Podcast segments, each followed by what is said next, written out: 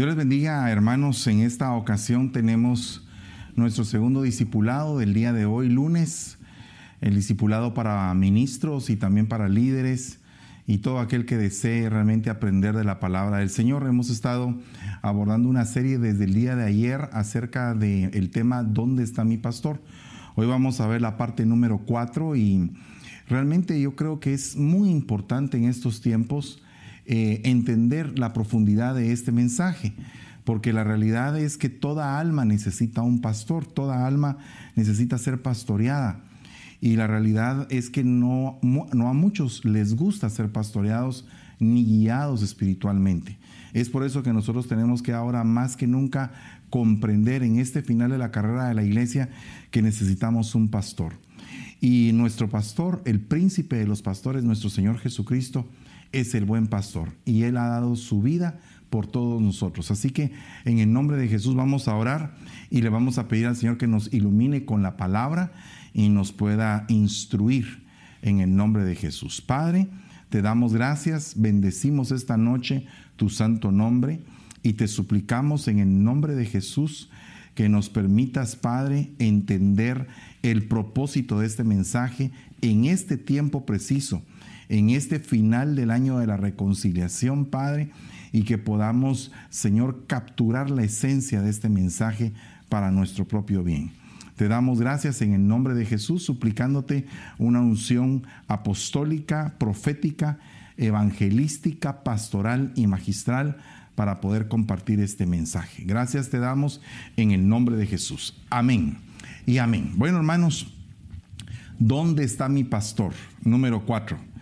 Avancemos dentro de la palabra. Dice Éxodo capítulo 2, versículo 6. Y el sacerdote de Madián tenía siete hijas, las cuales fueron a sacar agua y llenaron las pilas para dar de beber al rebaño de su padre. Es bien interesante que Jetro tenía hijas pastoras, ¿verdad? En este tiempo en algunas iglesias se cuestiona el ministerio pastoral de la mujer. Sin embargo, en la palabra del Señor, figurativamente, así como habían hombres que tenían sus rebaños, así también habían mujeres que pastoreaban. Y entonces yo creo que es una función muy linda entender este, este asunto. Lo más tremendo es que eh, ellas pastoreaban cerca del agua, cerca de la palabra de Dios, básicamente en un abrevadero. Y eh, la pregunta que me hice cuando empecé a ver eso es, ¿qué era lo que sucedía en el abrevadero? Porque en este momento fue cuando se dio a conocer Moisés para la familia de ellas.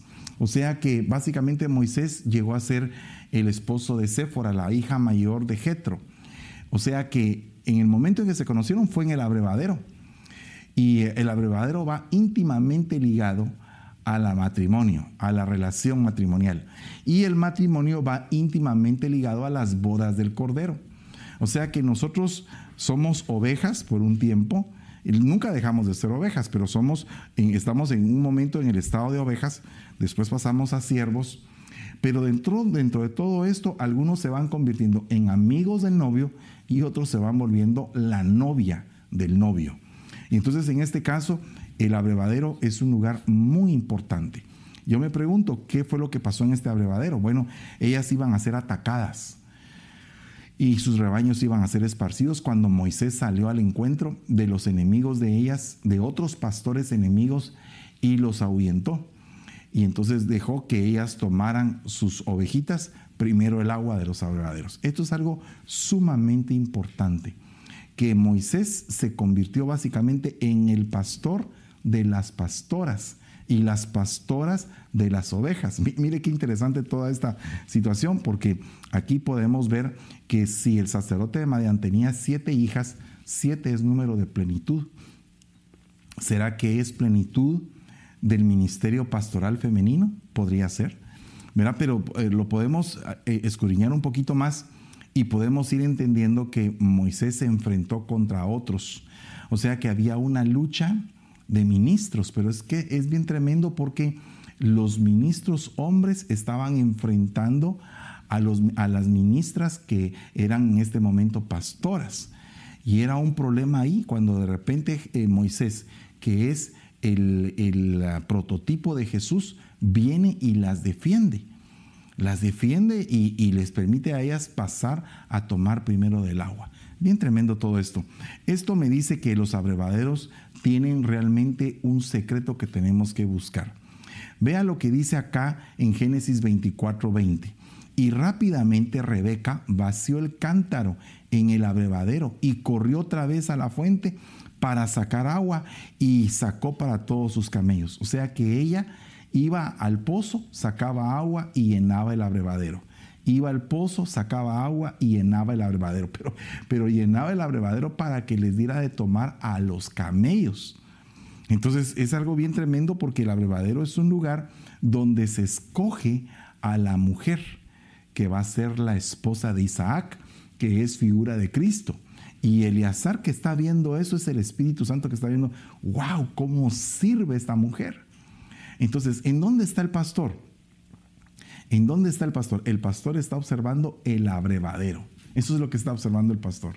Y en el abrevadero se van a dar a conocer los siervos, se van a dar a conocer los ministros, se va a, reconocer el ministerio que las mujeres en algún momento tienen. En el abrevadero van a pasar cosas extraordinarias porque se va a dar una medida más allá de las mismas fuerzas. En el caso de Rebeca era una, era una doncella y estaba dándole de tomar a los camellos. Imagínense usted la fuerza que tenía esa mujer para sacar tanto cántaro. Esos camellos venían del desierto. Un camello cuando, cuando viene del desierto puede tomar una cantidad de agua impresionante. Y esta mujer estaba sirviendo y sirviendo, yendo al pozo, sacar el agua y meter en el abrevadero, hasta darle de beber a todos los camellos. Imagínese usted qué tremenda mujer era Rebeca. De ahí partió que el siervo de Dios, el siervo de Abraham, vio que en ella habían cualidades. Entonces yo creo que todo ministro debe de saber quiénes de sus ovejitas califican para ser novia, califican que realmente uno dice, wow, esta oveja no causa problemas, cada vez más se mete con el Señor, es una adoradora, reconoce y, honra a Dios con sus primicias, es obediente, sigue las huellas de los pastores. Wow, es una oveja ejemplar. Esta ovejita ya no es una simple oveja, es candidata para ser novia. Entonces el siervo de Dios ve en el abrevadero quién califica para ser novia. Bien tremendo esto. Ahora, vea este otro punto. Génesis 38 dice, y colocó las varas que habían descortezado delante de los rebaños en los canales, en los abrevaderos, donde los rebaños venían a beber y se apareaban cuando venían a beber. Entonces, el lugar de los abrevaderos era un lugar de apareamiento, era un lugar de fructificación. Y entonces Jacob entendió que era un lugar de fructificación. Entonces, ¿a qué me refiero con esto? A que el pastor debe de saber cómo proveer de abrevadero a su gente. Y el abrevadero no es nada más ni nada menos que una corriente de palabra donde la gente coma, tome bastante agua y entonces tenga el deseo de multiplicarse, de expandirse la obra a raíz de la palabra que se les está entregando. Es por eso que eh, Jacob hizo un trato con Labán y le dijo, dame las manchadas. Pero él proveyó todo el ambiente, toda la esfera dentro del abrevadero para que se fueran a parear ahí. Y entonces empezaron a nacer manchadas y manchadas y manchadas. Pero todas las manchadas eran de él. A, a, fin de que el abrevadero fue el motivo por el cual Jacob llegó a ser más rico que Labán aun cuando Labán lo había ultrajado, se había aprovechado de él, cuando lo había maltratado, le había cambiado varias veces el salario, había abusado de él, engañándolo con la otra hija. Bueno, había hecho una gran cantidad de cosas. A pesar de todo eso, Jacob llegó a ser muy rico debido a que colocó las varas que había descortezado en el abrevadero.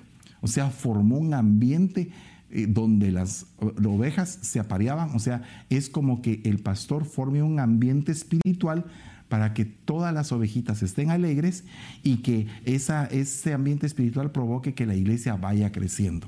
Es por eso que nosotros tenemos que pedirle al Señor que en la iglesia hayan todas estas cosas. Desde mi punto de vista como pastor, una iglesia tiene que tener suficiente palabra, tiene que tener una alabanza eh, eh, llena del poder del Espíritu Santo y tiene que tener un pueblo que desee con todo su corazón adorar y servir al Señor.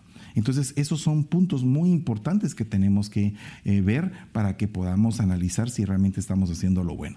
Por otra parte, tenemos jueces 5.11, al sonido de los que dividen las manadas entre los abrevaderos, ahí repetirán los actos de justicia del Señor. Fíjese, los actos de justicia para con sus campesinos en Israel. Entonces el pueblo del Señor descendió a las puertas. Aquí hay varias cosas que hay que ver, ¿verdad? Eh, dice que en, los abrevaderos se dividen los rebaños. Entonces, pero ¿por qué se dividen los rebaños? Porque los rebaños son muy grandes. Entonces tienen que ir tomando el agua poco a poco por, por, eh, porciones para que todos pues, puedan beber y que no se quede ninguna oveja sin tomar el agua. Pero bien tremendo porque esto tiene que ver con los actos de justicia. O sea que a cada quien se le tiene que dar lo que le corresponde. Entonces, el problema que existe muchas veces es que en la iglesia no se le da a la gente lo que necesita, sino que tal vez lo que el pastor quiere darle. Y entonces tenemos que ser cuidadosos de eso porque podría ser que como pastores estemos fallando verdaderamente muy, pero muy fuertemente porque no estemos dándole a la oveja lo que la, verdaderamente la oveja requiere su alma. Por otro lado, mire lo que dice acá en Isaías 7:18. Y sucederá que en aquel día que el Señor silbará a la mosca que está en lo más remoto de los ríos de Egipto y a la abeja que está en la tierra de Asiria. Y todas ellas vendrán y se posarán en los precipicios de las barrancas, en las hendiduras de las peñas, en todos los espinos y en todos los abrevaderos. Esto es un ataque, es un juicio, pero es un juicio que se da a los rebaños, a, los rebaños de los enemigos. Entonces, eh, hermanos, nosotros tenemos que ser cuidadosos de poder llevar a las ovejitas por, por, lugares donde no se van a contaminar, porque a veces se meten al rebaño enemigos, hermano, enemigos del rebaño. Y tenemos que ser cuidadosos de observar, mire, la mosca es un enemigo, es un enemigo del rebaño. Y la mosca es un enemigo del rebaño porque la mosca lleva putrefacción lleva corrupción, lleva contaminación, lleva suciedad. Y hay algún tipo de parásito que se le mete en la nariz a la oveja si la oveja no tiene aceite en su nariz. Todos los pastores en algún momento le echan aceite en la nariz a la ovejita, a, la ovejita para que cuando llegue la mosca y quiera meter sus parásitos ahí, sea repelida por el olor del aceite. Entonces, a la mosca no le gusta el olor del aceite, por lo tanto, a la mosca no le gusta el olor de lo santo, porque el aceite representa lo santo y la mosca eh, significa la corrupción. Entonces, aquí lo que está diciendo es, en los abrevaderos van a haber enemigos, pero no van a ser corrompidos tus rebaños. Por el otro lado, vea lo que dice acá en Ezequiel 45, 15. Y una oveja por cada rebaño de 200 de los abrevaderos de Israel. ¿Verdad? Y dice, para la ofrenda de cereal, para el holocausto, para las ofrendas de paz, a fin de hacer expiación por ellos, declara el Señor.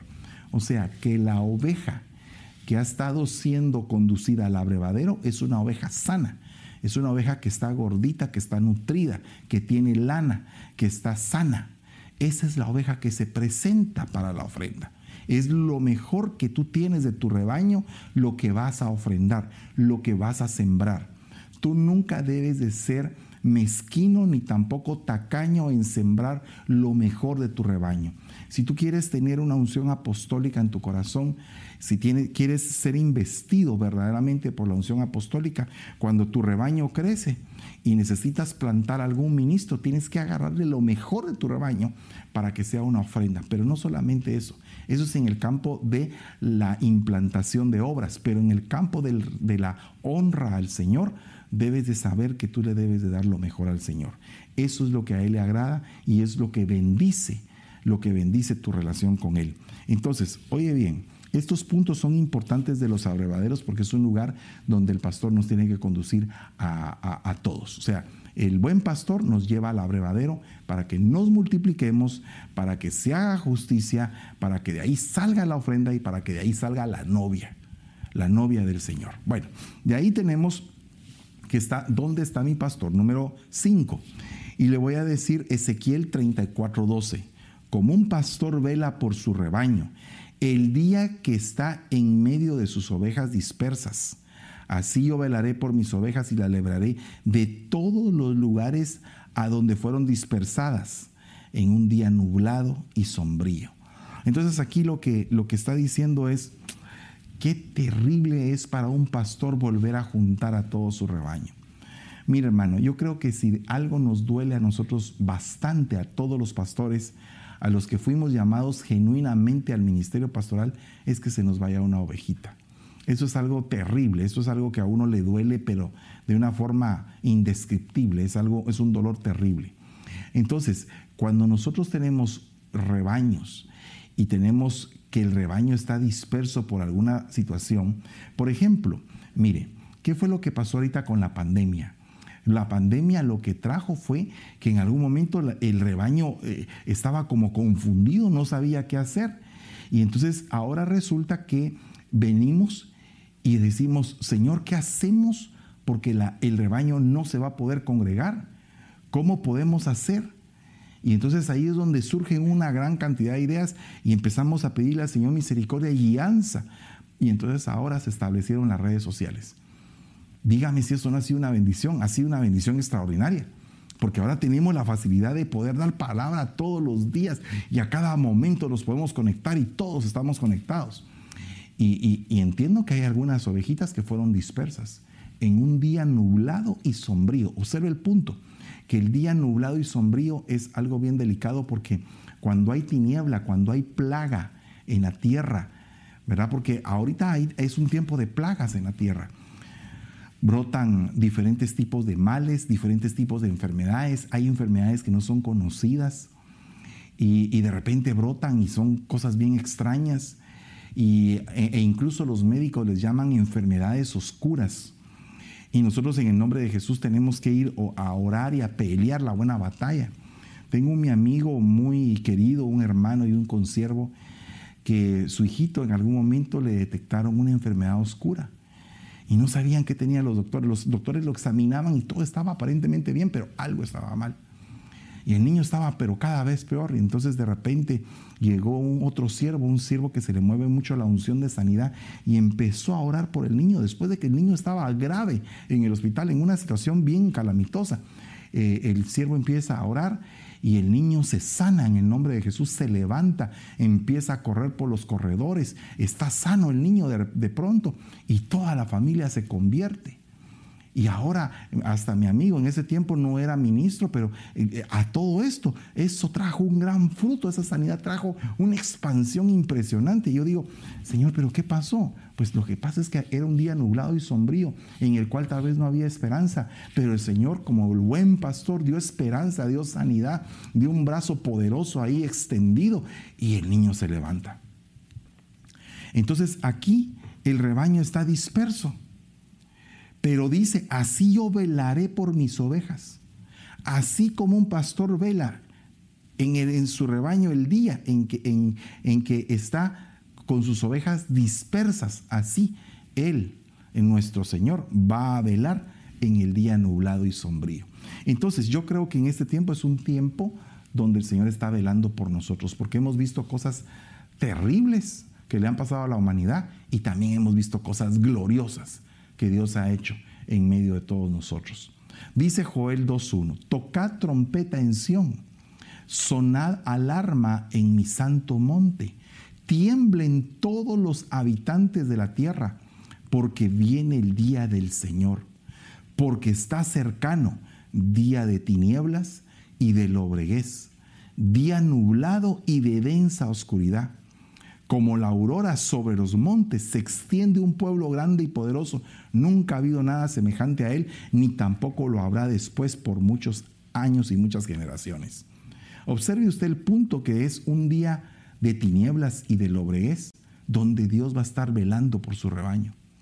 Pero dice, viene el día, viene el día. O sea, es como un tiempo de anuncio, tocad trompeta pongan alarma porque viene el día, o sea, viene el día. Entonces el, Señor se está presentando como el pastor para darnos ánimo en estos días oscuros, en estos días de tiniebla, de lobreguez, en estos días donde muchas familias están quebradas, están dolidas por los familiares que han partido y otros están diciéndole, Señor, te lo llevaste, pero gloria sea tu nombre porque tú lo cuidaste en todo su caminar y tú te lo llevaste a tu presencia. Entonces, en lo que en, unas, en unos casos hay llanto, luto, desesperación, silicio, en el campamento de los justos, a pesar de que hay dolor, a pesar de que hay luto, el Señor está cambiando el luto, está cambiando tu lamento, está haciendo que haya bendición en medio de la necesidad y en medio de la tristeza. Ese es el pastor. ¿Dónde está mi pastor? En el día más terrible de mi vida. ¿En dónde está mi pastor? En el día en que yo considero que todo se me oscureció, donde hay tinieblas, donde estoy disperso, donde no encuentro a mis hermanos, donde no encuentro quien me ayude, donde me siento solo, donde nadie me está llamando ni me está preguntando dónde estoy y estoy desesperado, no sé, estoy disperso. Ahí el Señor es tu pastor. Ahí el Señor te está pastoreando y tienes que tener fe en esto. De ahí dice Sofonías 1.14, cercano está el gran día del Señor, cercano y muy pronto. El clamor del día del Señor es amargo. Allí gritará el guerrero, día de ira, aquel día, día de congoja y día de angustia, día de destrucción y desolación, de tinieblas y de lobreguez, día nublado y de densa oscuridad, día de trompeta y grito de guerra contra las ciudades fortificadas y contra los torreones de las esquinas. Veamos, analicemos un poquito este día. Es un día de, amargura, uno, de ira, de congoja, de angustia, de destrucción, de desolación, de, tinieblas, de lobreguez, de, de nubosidad, de oscuridad, de trompeta y grito y de grito de guerra. Son doce cosas que está diciendo ahí es un día como cuando se va a instalar el gobierno de Dios, porque 12 es número de gobierno. Pero entonces en lo que se está acercando ese día y se están dando las señales, como que las señales, la antesala a los dolores de parto, cuando la situación se está viendo bien complicada y que vemos ira en el mundo, que vemos congoja, angustia, dígame si no, este día que está aquí no es algo de lo que se está viendo ahora en la humanidad. ¿Acaso no hay mucha gente amargada? ¿Acaso no hay mucha desolación, mucha ira? Fíjese que ahora, eh, a raíz de que todos fueron confinados a sus hogares, ha, habido más violencia intrafamiliar, más pornografía, más destrucción espiritual, más desolación, eh, día de, de tiniebla, día de oscuridad. Es por eso que usted ahora más que nunca nos ve predicando y nos ve anunciando el Evangelio y ya quisiera yo tener más fuerzas para predicar tres veces al día y seguir lanzando la palabra del Señor todos los días. ¿Por qué? Porque es un día peligroso y es el día en que las ovejitas necesitan tener el recurso de oír a su pastor. Necesitan el recurso de saber que no están dispersas, sino que están perteneciendo a un rebaño y que en el rebaño se les va a dar palabra, se les va a dar ánimo, se les va a dar impartición, fe. E, y entonces ahí es donde se manifiesta el pastor. Vea acá en este, en este punto tan interesante cuánta gente está angustiada. Solamente observe ahora con el estímulo económico que dicen que viene y que no viene, los restaurantes quebrando, hay una gran, eh, una gran problemática económica que se avecina y, y las noticias no son gratas. Pareciera como que viene un día nublado, pero los que esperan en Jehová, ¿cómo vamos a ser los que esperamos en Jehová? ¿No vamos a ser como la luz de la aurora? Que va de aumento en aumento hasta que el día es perfecto. No vamos a ser aquellos que nos vamos a levantar como un ejército poderoso en el momento en que suene la trompeta. No es el día del Señor un día de ira, pero también es el día de la tribulación. Se, tiene varios, varios nombres, el día de la angustia de Jacob, ¿verdad? Entonces hay una gran cantidad de nombres que distinguen a ese día. Pero óyeme bien, en lo que se llega a ese día hay como que luzazos de que ese día ya viene. Entonces ahora más que nunca necesitamos no sentirnos dispersos, sino que necesitamos sentirnos cohesionados, unidos. Ese es el ministerio apostólico eh, cabalgando sobre toda la tierra y diciendo, únanse, únanse, todos los huesos únanse juntamente con el ministerio profético, el ministerio profético al estilo de Ezequiel, únanse los huesos, únanse las coyunturas, únanse los tendones, los músculos, la piel y que se levante el ejército del Señor y el ministerio apostólico cohesionando, haciendo que toda la obra empiece a hacer esto, mire, y todos empiecen a unirse en un solo cuerpo. Eso es lo que está pasando aquí. ¿En dónde está mi pastor? Pues está en ese día. En ese día donde tú sientes que no lo encuentras, ahí está tu pastor. Búscalo y, y clámale porque Él va a responder. Por otra parte, está en el libro de Zacarías, otro lugar de pastoreo, pero este es más difícil todavía. Zacarías 11:4, así dice Jehová mi Dios, pastorea el rebaño de ovejas destinadas al matadero, cuyos compradores las matan y no se tienen por culpables. Y los que las venden y dicen, bendito sea Jehová, porque soy rico, y sus mismos pastores no tienen compasión de ellas. ¡Hala, qué tremendo esto, hermano! Esto es algo terrible, porque imagínese guiar usted a una ovejita a la muerte.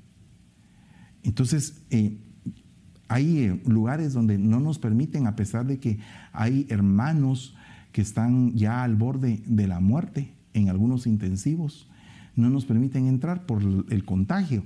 Sin embargo, Dios en su infinita misericordia tiene varones y mujeres valientes en los intensivos de los hospitales, orando por los enfermos. Dentro de los mismos enfermeros, el Señor tiene un cuerpo de gente preparado donde les están evangelizando, a pesar de que están en agonía o que están pasando por un momento difícil. Hay alguien que les habla de Dios, hay alguien que les dice y les predica el Evangelio y llegan las buenas nuevas de salvación ahí hasta el matadero. Esta gente tal vez no tiene un pastorado primario, pero están teniendo una unción pastoral conduciendo al rebaño al matadero.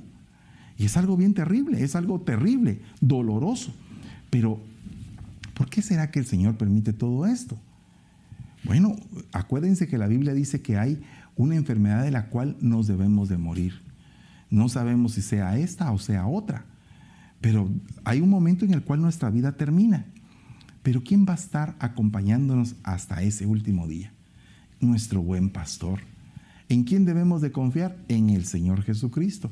Él nos va a acompañar siempre, hasta el último día de nuestra vida. Así lo dijo Él. Yo estaré con ustedes todos los días hasta el fin del mundo. ¿Cuál sería el fin del mundo? ¿Sería el fin del mundo de este sistema o sería el fin del mundo de nuestro sistema?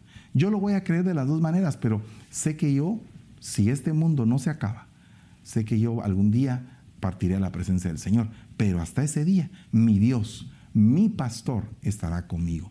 ¿Dónde está mi pastor? Hasta en el momento de la misma muerte me va a acompañar. Entonces, mire qué tremendo esto, porque observe usted el Salmo 44, 22. Pero por causa tuya nos matan cada día. Se nos considera como ovejas para el matadero. Aquí está hablando la voz de un mártir la voz de alguien que cree en Jesús, que confía plenamente en el Señor y que no le importa entregar su propia vida con tal de predicar la palabra. Nosotros, en algunos países de Asia, tenemos gente así, pastores que estamos cubriendo y que son verdaderos héroes de la fe. No estoy diciendo que los de América no lo sean, pero estamos en otro nivel. Ellos están exponiendo su misma vida literalmente de, eh, para predicar el Evangelio en esos países donde está cerrada la predicación del Evangelio. Y si encuentran a alguien predicando el Evangelio, cárcel o muerte. Entonces ellos tienen que ser muy cautelosos, hablando poco a poco, poco a poco, llevando a la gente a Cristo, llevando a la gente. Pero hay héroes de la fe en esos lugares recónditos, donde cuando te dicen, te vamos a llevar a la iglesia, y tú dices, vamos a encontrar un templo con un título ahí que diga iglesia tal. No, no, la iglesia es un cuarto en un suburbio y hay cinco personas, pero esas cinco almas tuvieron que pasar una gran cantidad de penalidades para llegar a ese punto y recibir la palabra de Dios. Y ellos mismos están peligrando y todo el mundo está peligrando. ¿Por qué? Por escuchar la palabra de Dios. Entonces es bien tremendo porque hasta ahí, ahí también se revela Cristo. Yo me recuerdo que fuimos a, a Bután eh, y, un hermano que es ingeniero eléctrico, que dejó la ingeniería para poder eh, tirarse al pastorado a tiempo completo e ir a sembrar a los campos plantas para que en los campos él, ella, ellos, pues, les pueda hablar a la gente de Dios. Y ese muchacho con una pequeña guitarrita empezó a cantar. Y cuando empezó a cantar y empezó a caer una presencia de Dios impresionante en un lugar donde habíamos tal vez unas ocho o nueve personas lo más, los que íbamos como misioneros y los que estaban ahí de planta, que eran como unos cinco, eran pocos. pero estaban recibiendo la palabra de Dios con alegría y la presencia de Dios se derramaba ahí de una manera sobrenatural. Ahí estaba el pastor. Ahí donde las ovejas podían ser llevadas al matadero en cualquier momento, ahí estaba el pastor.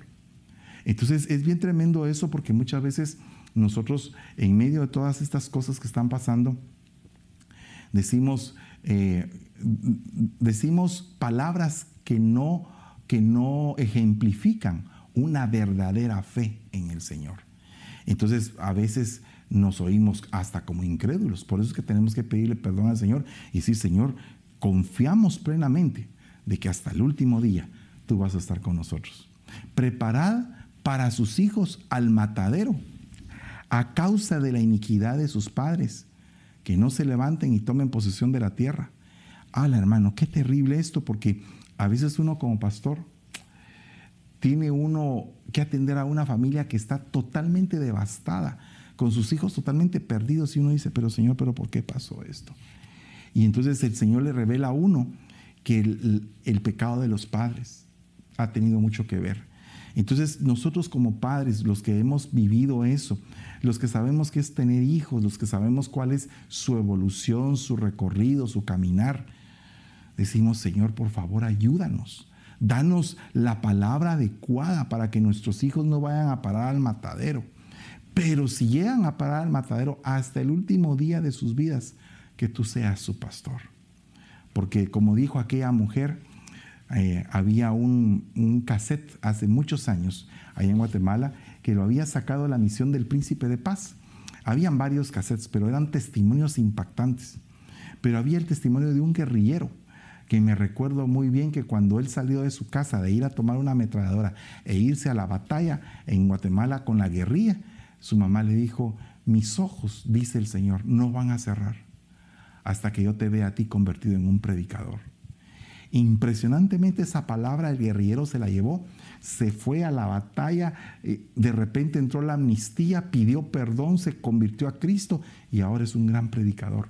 Ese guerrillero que su mamita dijo, no se van a cerrar mis ojos, porque yo sé que hasta el matadero mi Señor va a estar contigo. Ah, impresionante, hermano, porque cuando un hijo está teniendo problemas, el primero que se culpa es uno. Uno dice, Señor, yo tuve la culpa de todo esto, Padre. Ten misericordia de mí, por favor. Si yo te he ofendido, he pecado contra ti, por favor, perdóname.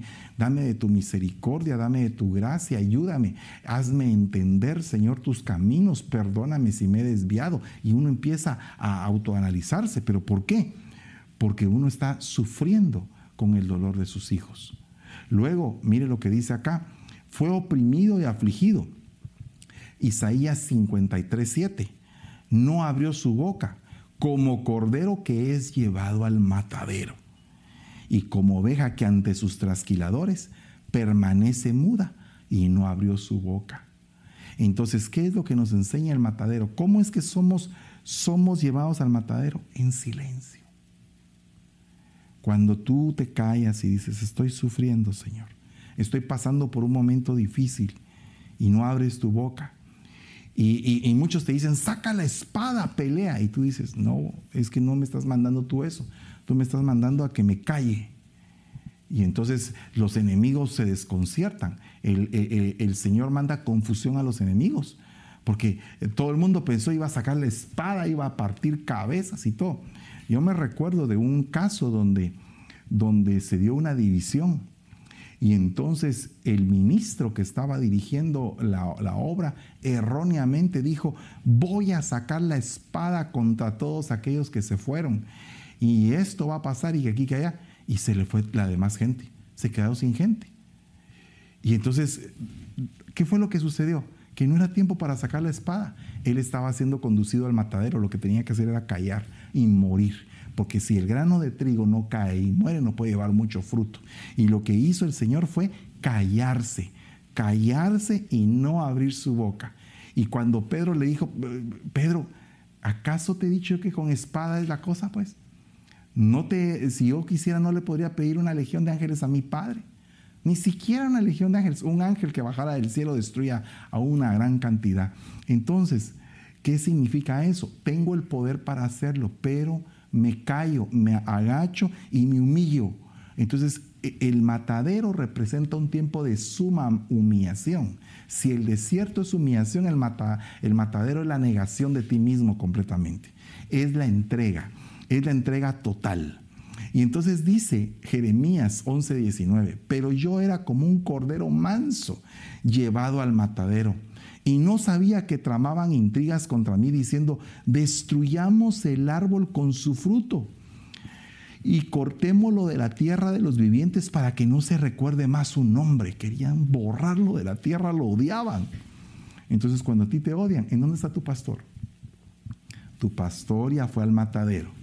Tu pastor sabe el camino y venció en el matadero, venció al diablo, venció a la muerte, venció a las potestades, venció el pecado, clavó el acta de decretos que era contraria para ti y para mí en la cruz del Calvario y dijo, he pagado la deuda. Entonces el matadero que resulta ser la destrucción, es precisamente la resurrección, la vida es la entrada hacia la muerte y la salida hacia la vida eterna.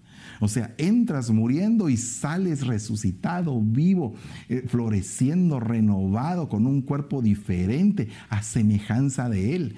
Entonces, ¿qué pasa? Van a haber momentos en que tenemos que ser llevados al matadero. Cuando estamos demasiado gordos, estamos demasiado gruesos en nuestra manera de vivir, de pensar, cuando tenemos grosura en nuestro corazón, cuando de alguna manera estamos como que muy cómodos, tenemos que salir de la comodidad y tenemos que entrar a, poder pasar por este tipo de circunstancias. Yo he visto que los ministros que pasan muchas veces por el matadero, cada vez que salen del matadero salen impresionantemente más elevados. Es algo impresionante. Entonces yo digo, tal vez un ministro que fue llevado hasta la muerte casi y salió de la muerte venciendo, que tal vez dijeron que había que desconectarlo y no lo desconectaron, sino que salió de ahí y se levantó. ¡Hala! Ese ministro es algo poderoso. Después de que se levanta, tiene experiencias que contar impresionantes. Entonces es necesario que tú entiendas el proceso. Dice, pero tú me conoces, oh Señor, tú me ves, compruebas la actitud de mi corazón para contigo. Jeremías 12:3. Arrástralos como ovejas para el matadero y sepáralos para el día de la matanza. Hay quienes son llevados ahí, pero por desobedientes. Tienen que ser llevados al matadero, no por obedientes. Hay gente que es llevada por obediente al matadero y hay otros que son llevados por desobedientes. Pero ahora está diciendo, prepáralos para que tal vez en el camino al matadero cambien, cambien de su desobediencia. Arrástralo, Señor, para que a través de todo esto puedan ellos tener una, una bendición. De ahí dice Isaías 11:6, morará el lobo con el cordero y el leopardo con el cabrito, se acostará el becerro y el león y la bestia doméstica andarán juntos y un niño los pastoreará. ¡Wow! Cuando veo esto, me pongo a pensar mucho en el año de la reconciliación Isaías 11:6. ¿Por qué? Porque la, la prueba más tremenda de enseñanza de un pastor hacia su rebaño es convivan con sus enemigos, bendíganlos, posiblemente se conviertan, posiblemente se aparten, se sientan confrontados con la bondad de ustedes. Dios mío, eso es una estatura espiritual bien tremenda, pero no solamente alcanzarla, sino que ahora te toca enseñarla pero ¿cómo la vas a poder enseñar si todavía no la has alcanzado? Es bien complejo eso, porque tenemos que pedirle al Señor de su espíritu para que Él nos dé la fortaleza de poder caminar junto con el león, siendo nosotros ovejas, temiendo que en algún momento nos pueda pegar un, un mordisco y nos devore, ¿verdad? o, andar la bestia doméstica con el leopardo, ¿verdad? Entonces es, algo bien tremendo, es, es, bien tremendo esto, pero tenemos que saber que llega un momento en el cual tu enemigo se puede volver tu amigo y que hasta, hasta el peor enemigo tiene la oportunidad de arrepentirse, de pedirte perdón y de empezar a caminar. Y también tenemos que discernir y pedir al Señor que ese arrepentimiento sea genuino y no solamente que te diga perdóname, pero para volver a, levantarse en contra tuya. Dice Mateo 5:44, pero yo os digo, amad a vuestros enemigos y orad por los que os persiguen para que seáis hijos de vuestro Padre que está en los cielos. Porque Él hace salir su sol, eh, su sol sobre malos y buenos y llover sobre justos e injustos. Entonces aquí hay otro punto más, amad a vuestros enemigos. Eh, ¿Quién está hablando? Está hablando del buen pastor. Y el buen pastor te está diciendo, ovejita, tienes que amar al hermano que, que te ha tratado mal. Y la ovejita está ahí, ay, pero mire, pastor, es que mire que realmente no me pasa. Es que como cuesta, hermano, es que no, no se deja amar. Cuesta amarlo porque no se deja amar. Pero la enseñanza es, tienes que amarlo. A pesar de que es tu enemigo, tienes que amarlo. Bueno, Señor, entonces vamos a trabajar en eso. ¿En dónde está mi pastor? Enseñándome que tengo que amar a mis enemigos. Ahí está mi pastor. Dice, Mateo 10:36, y los enemigos del hombre serán los de su misma casa. Dios mío, ¿y si, los, y si los de la misma casa son los que me estorban para estar en una buena relación contigo? Porque hay enemigos de Dios y hay enemigos del hombre. Pero en este caso, los enemigos del hombre van a ser los de su propia casa. Imagínense usted de que tal vez quieres ir a la iglesia y tu pareja te dice, no vayas. ¿Para qué vas a ir? ¿Para qué vas a perder tanto tiempo? Mejor quédate con nosotros. Y te detiene y te frena y te frena. Y tú quieres servir al Señor y tú dices, Señor, yo quiero servirte, Padre. Yo quiero estar en tu casa. Pero hay una oposición férrea en el momento en el cual tú quieres servirle. Así me recuerdo yo que había una pareja que por muchos años fue estéril. Y entonces de repente, a través de una administración, ellos nunca faltaban a la iglesia. Una pareja constante en la iglesia. Y de repente una administración, el Señor por una unción profética abre ese vientre y esa mujer que era estéril llega a tener un hijo. ¡Wow! Era una algarabía tremenda ese niño. Me recuerdo que cuando nació era la cosa más hermosa que pudo haber sucedido de parte de Dios para ellos. Entonces vinieron ellos y se empezaron a aferrar al niño, a tal punto de que dejaron de ir a la iglesia por cuidar al niño. Está lloviendo, no vamos a ir porque el niño se puede enfermar. Está no sé qué, no, ahorita no es bueno ir porque tal cosa. En eso de repente se les empezó a enfermar, enfermar, enfermar hasta que se puso bien grave. Y ellos no sabían qué hacer, estaba en el hospital y todo. Cuando llegó la misma persona que les había profetizado y les dijo, ¿saben qué fue lo que pasó? El Señor dice esto, yo les di al niño, yo se los puedo quitar porque han dejado de honrar mi nombre. Entonces ellos se pusieron de rodillas, le pidieron perdón al Señor, le suplicaron y todo. Y después de eso el niño quedó sano, empezaron a llegar a la iglesia. Ahora, ¿quién los detenía? Pero tuvieron que entender, tuvieron que entender. Entonces muchas veces la gente se constituye en enemiga de Dios.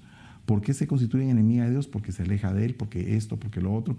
Y porque dentro de la misma casa hay oposición. Entonces, ¿qué tenemos que hacer? Tenemos que buscar de Dios todos y pedirle al Señor que nos dé la palabra para que los que están en casa se acerquen al Señor. Porque si cuando éramos enemigos fuimos reconciliados con Dios por la muerte de su Hijo, mucho más, habiendo sido reconciliados, seremos salvos por su vida. Romanos 5:10. Entonces, ¿qué tenemos que hacer? Es un tiempo de reconciliación. No terminemos el año si no nos hemos reconciliado. Tenemos que tratar. mañana podemos mandar mensajes de reconciliación y decirles, hermanos, perdónenme si yo les he fallado y pedir en el nombre de Jesús que todos nos podamos reconciliar antes de que finalice el año. ¿En dónde está mi pastor? Mi pastor opera y trabaja en el espíritu de la reconciliación.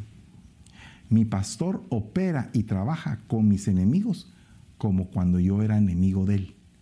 Y me constituyó su amigo. Ahora quiere que mis enemigos se salven también. ¡Hala, qué tremendo es! Eh, segunda de Tesalonicenses 3:14 dice, y si alguno no obedece nuestra enseñanza en esta carta, señalad al tal y no os asociéis con él para que se avergüence. Sin embargo, no lo tengáis por enemigo, sino amonestadle como un hermano. O sea que tenemos que saber que no, podemos estar tratando a los hermanos como enemigos. Si tu enemigo tiene hambre, dale de comer. Y si tiene sed, dale de beber. porque haciendo esto, carbones encendidos amontonará sobre su cabeza. Romanos 12:20. Entonces la enseñanza, ¿dónde está mi pastor? Me está enseñando. ¿Qué me está enseñando? Eh, ¿Qué te está enseñando, ovejita? Me está enseñando que tengo que amar a mis enemigos. ¿Cómo cuesta? Pero tengo que hacerlo. En el nombre de Jesús. Dice, nunca paguéis a nadie mal por mal. O sea, no seas vengativo. Romanos 12, 17. No seas vengativo, te está diciendo tu pastor. ¿Cuál es la enseñanza? ¿En dónde está mi pastor? Diciéndome, la venganza es mía. Yo pagaré a su debido tiempo. Pero tú no tomes venganza, no devuelvas mal por mal. Bueno, dice Primera de Tesalonicenses 5:15, son enseñanzas apostólicas. Mirad que ninguno devuelva a otro mal por mal, sino procurad siempre lo bueno, los unos para con los otros. Ah, ¿qué significa eso? ¿Qué significa eso? Que tenemos que ser bondadosos. Mire, uno de los frutos del Espíritu es la bondad la benignidad. Entonces tenemos que ser benignos, tenemos que ser eh, bondadosos, tenemos que ser de bien para todos, para los demás porque así vamos a, dar un buen testimonio de que somos hijos de Dios. Y dice, no devolviendo mal por mal o insulto por insulto, sino más bien bendiciendo, porque fuisteis llamados con el propósito de heredar bendición. Primera de Pedro 3.9. Me recuerdo de este versículo también porque fue uno de los primeros versículos que se aprendió Génesis cuando estaba allá en Guatemala estudiando estaba, acababa yo de llegar al trabajo y, ella se acercó a mí y me dijo, papi, papi, aprendí un versículo bíblico. Y entonces dije, dímelo, mi amor, ¿cuál es el, versículo? No devolviendo mal por mal, ni insulto por insulto, sino más bien bendiciendo. Entonces, wow, me, alegré tanto de oírla cuando dijo eso. Y yo cada vez que en algún momento ella se enojaba o le pasaba algo, le decía, acuérdate, no devuelvas mal por mal, sino que bendice, bendice, bendice. Y fue como que la base de una formación. Entonces nosotros tenemos que entender mucho sobre todo esto. Isaías 40, 11 dice, como pastor pastorea a su rebaño, recoge en brazos los corderitos, en el seno los lleva y trata con cuidado a las paridas. Entonces, tenemos que pedirle al Señor misericordia para ser ese tipo de pastores. Pastores conforme a su corazón, como lo era David, pastores que entienden y que están ahí presentes para el rebaño, que están ahí presentes para atenderlos y también que delegan a otros para que aprendan el oficio de cómo poder pastorear. Entonces así, entre todos nos vamos a levantar como una columna, como una nube de ministros que vamos a atender a muchas almas. Que Dios te bendiga, te deseo una excelente noche Gracias por escuchar este mensaje. Espero que sea de edificación para tu vida y que la paz de Cristo, que sobrepasa todo entendimiento, sobreabunde en tu corazón, en el de tu rebaño, en el rebaño donde tú estás como oveja o como ministro, y que seas prosperado en todas las cosas. Que Dios te bendiga y pasa una feliz noche. Bendiciones.